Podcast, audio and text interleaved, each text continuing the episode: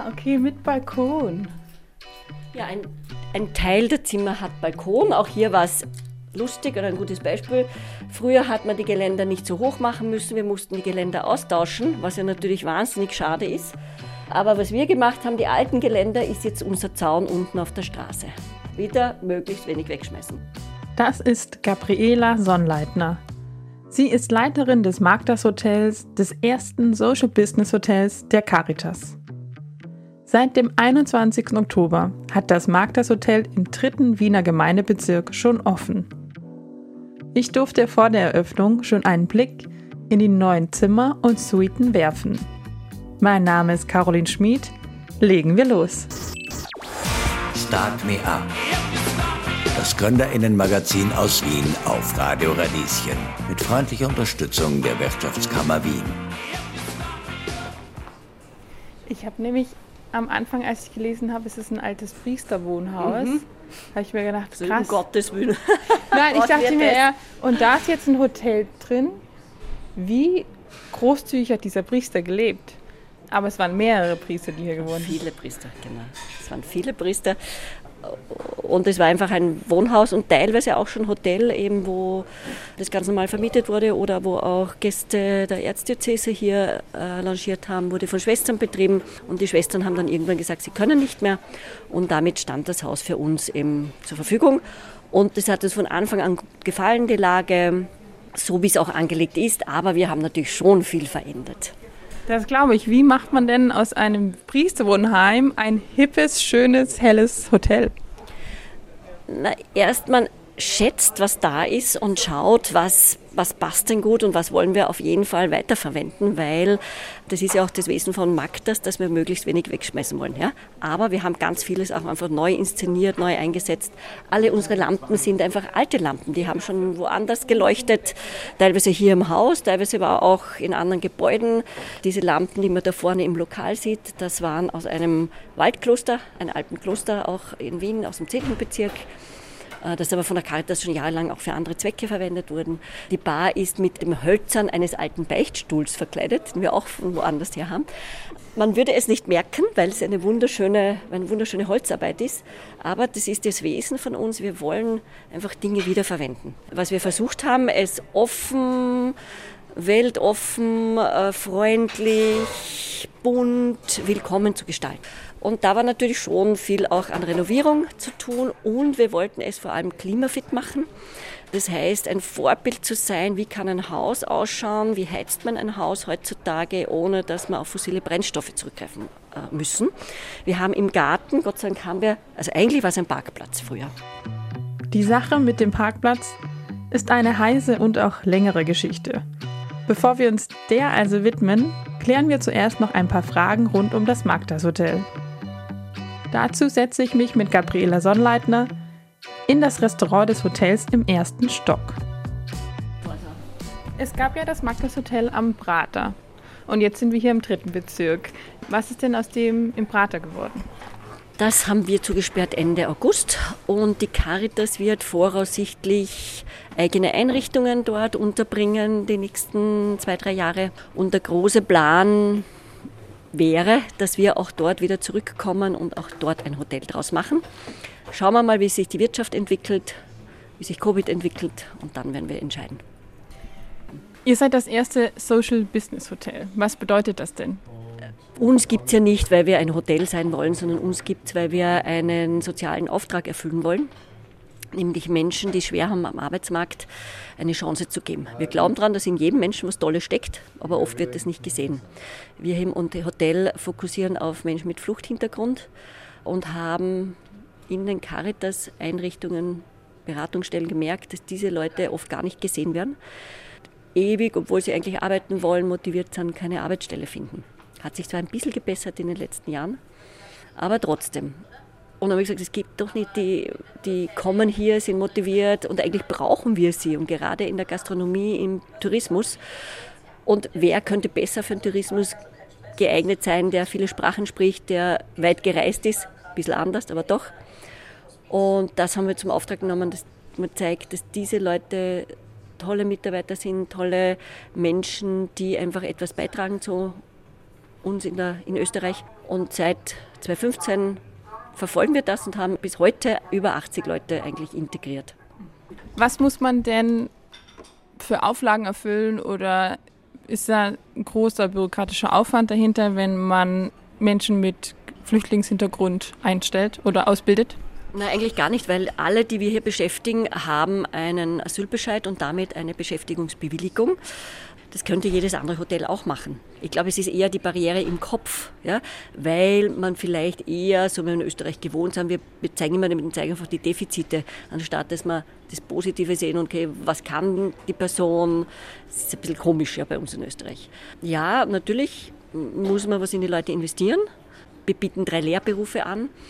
Und hier haben wir schon manchmal Sprachkurse, manchmal auch Nachhilfe oder eben so besondere Dinge, die, wenn jemand nach Österreich kommt, der muss nicht die ganze Lebensmittelkunde wissen. Ja? Der weiß vielleicht nicht, was ein Obi gespritzt ist, was meine Tochter von ihrem kleinsten äh, Lebensalter an weiß. Äh, ja, das muss man schon machen, aber du bekommst auch viel zurück. Ja? Du hast hier wirklich motivierte Leute, die einen Beruf erlernen wollen, die hier was beitragen wollen sehr oft gelingt, manchmal gelingt es auch nicht, wenn wir einfach draufkommen, diese Person ist vielleicht für den Tourismus nicht geeignet, weil sie einfach zu introvertiert ist, Angst vor Menschen hat. Ja, dann muss man auch sagen, nein, ist nicht geeignet, vielleicht woanders. Aber wir merken immer, wenn die Person einmal ein bisschen bei uns mitgearbeitet hat, hat, dann ist auch der weitere Weg ein anderer, weil schon Erfahrungen da sind. Geht man durch das Lokal im ersten Stock hindurch, gelangt man durch eine Glastür zu dem vorhin schon angesprochenen Garten. Womit wir wieder beim Thema Parkplätze wären. Ja, das war ja auch ein heißes Thema. Genau, ein heißes Thema, weil es gab hier einen Parkplatz und wir haben gesagt, wir brauchen keinen Parkplatz. Auch unsere Gäste brauchen zum Großteil keinen Parkplatz. Liebe Stadt Wien, wir lassen die Parkplätze auf. Ist eh Privatgrund. Die Stadt Wien hat aber gesagt, nein, ihr braucht Parkplätze, sind vorgeschrieben von einem Hotel, braucht Parkplätze. Und wir haben gesagt, das ist nicht zeitgemäß. Aber Stadt Wien gesagt, ist gesetzt, okay. Gesagt, ändert das Gesetz. Gut, da haben wir ein bisschen hin und her gestritten. Letztendlich haben wir eine Crowdfunding-Kampagne gemacht, um die vielen Pflanzen auch kaufen zu können, die wir hier gebraucht haben. Und vor allem auch Leute zu involvieren, weil es soll ja ein gemeinsamer Garten sein geschafft, getan. Wenn wir jetzt da hinausschauen, die Pflanzen sind zugegebenermaßen ein bisschen klein. Also da warten wir auf den Frühling und dann wird der Wein wachsen. Das Einzige, was groß ist, sind die Bäume. Da haben wir uns wirklich bemüht, schon große Bäume zu kaufen, damit sie gut Schatten spenden. Aber ja, es braucht auch Zeit noch.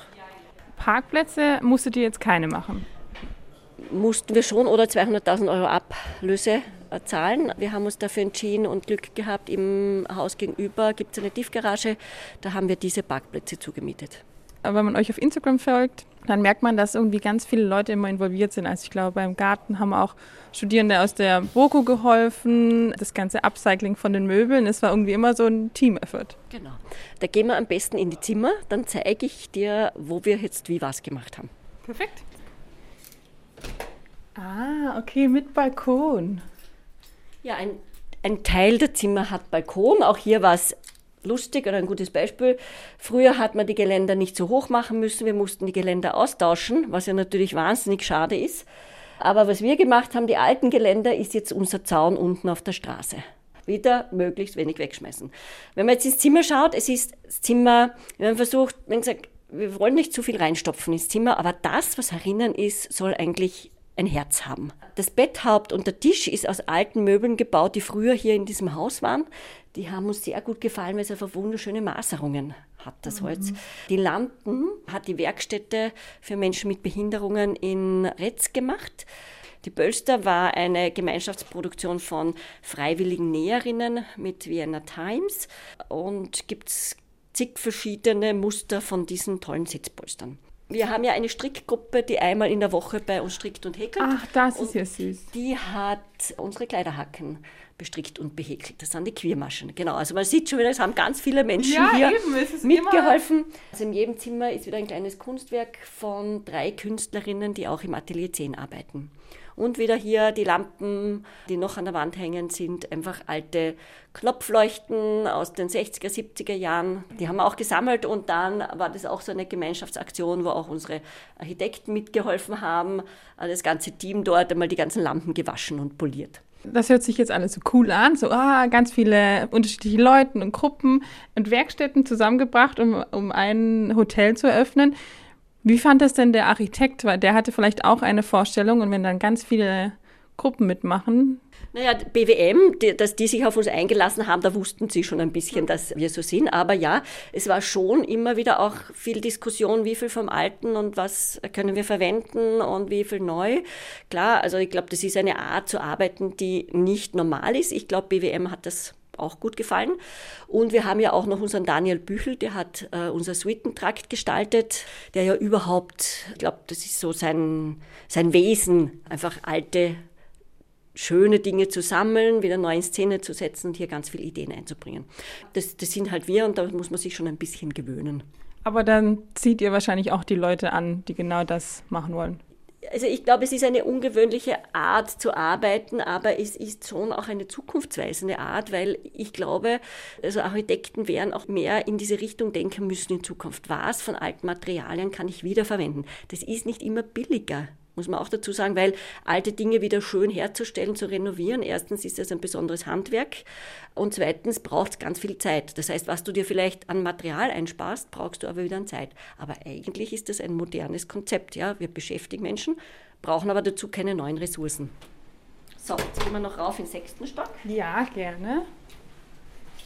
Wir haben natürlich auch behindertengerechte Zimmer, das heißt zwei Zimmer für Rollstuhlfahrer, ein Zimmer für gehörbehinderte Menschen und ein Zimmer für sehbehinderte Menschen. Jetzt nehmen wir den Lift, weil im sechsten Stock ist doch ein Stückchen. Uh, der öffnet sich mit so Flügeltüren. Es hat ja auch immer viel Charme. Ich hoffe, das glauben wir auch, ja, äh, dass man heute ja einfach diese Vintage-Sachen durchaus wieder schätzt und vieles am Markt ist auch teuer. Ja.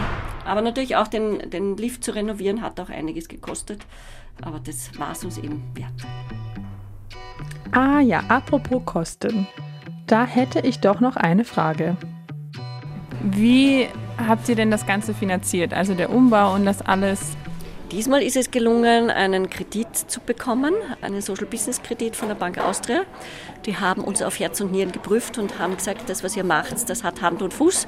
Das kann auch wirtschaftlich zumindest eine gute schwarze Null rauskommen und so, dass ihr zumindest unseren Kredit zurückzahlen könnt. Ja, das kommt raus, weil wir haben natürlich höhere Kosten in der Ausbildung, in der Beschäftigung der Menschen, weil wir eben so einen äh, starken Ausbildungsfokus haben.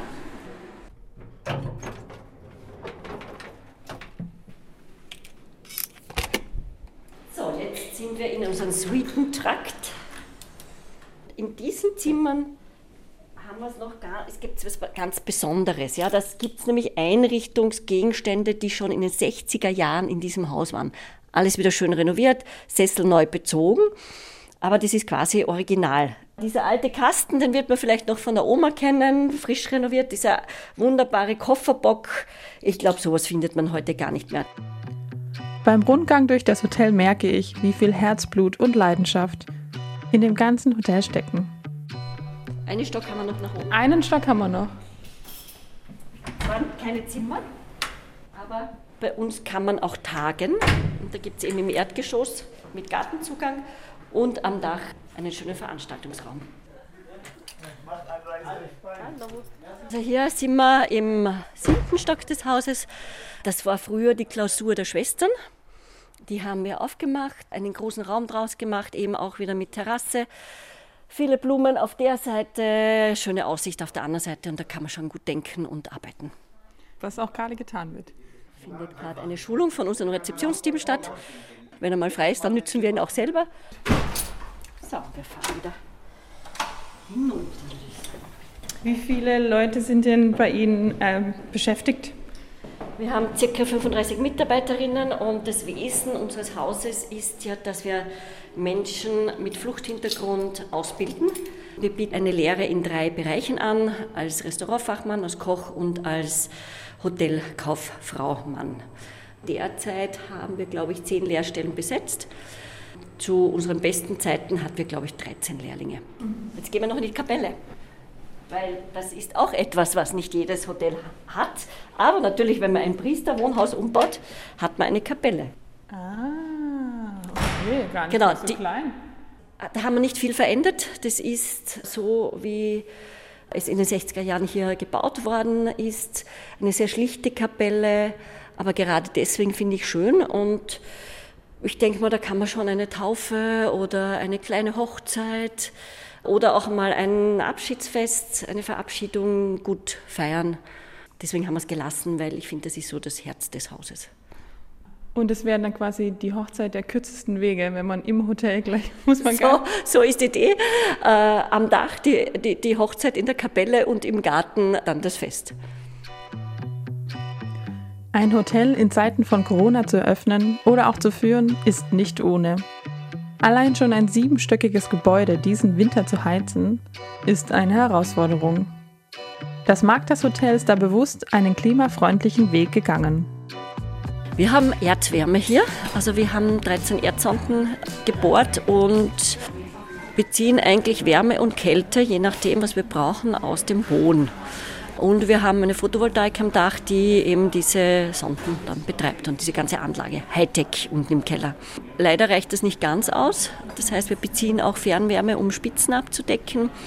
Aber schon einmal ein guter Schritt, wir heizen nicht fossil hier.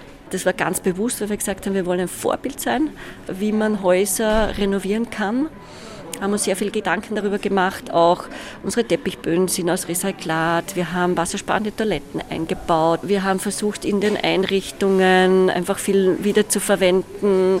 Wir haben alle unsere Decken alle gewaschen und hierher gebracht und nur das nachgekauft, was wirklich sein musste, aber das auch eher in einer hohen Qualität, zertifiziert und hoffentlich lang haltbar. Wie viele Betten habt ihr denn? Wie viele Leute könnt ihr denn unterbringen? 85 Zimmer und ungefähr doppelt so viele Betten. Also das ist schon einiges. Wir haben hier ca. 90 Sitzplätze im Lokal. Ja, wir hoffen auf viele Gäste, die uns mögen, die dann auch die Stimmung ins Haus bringen. Das wünsche ich euch auch. Vielen, vielen Dank für das Interview. Danke dir. Start Me Up. Das Gründerinnenmagazin aus Wien auf Radio Radieschen. Jeden Montag von 10 bis 11. Alle Infos unter radio-radieschen.at.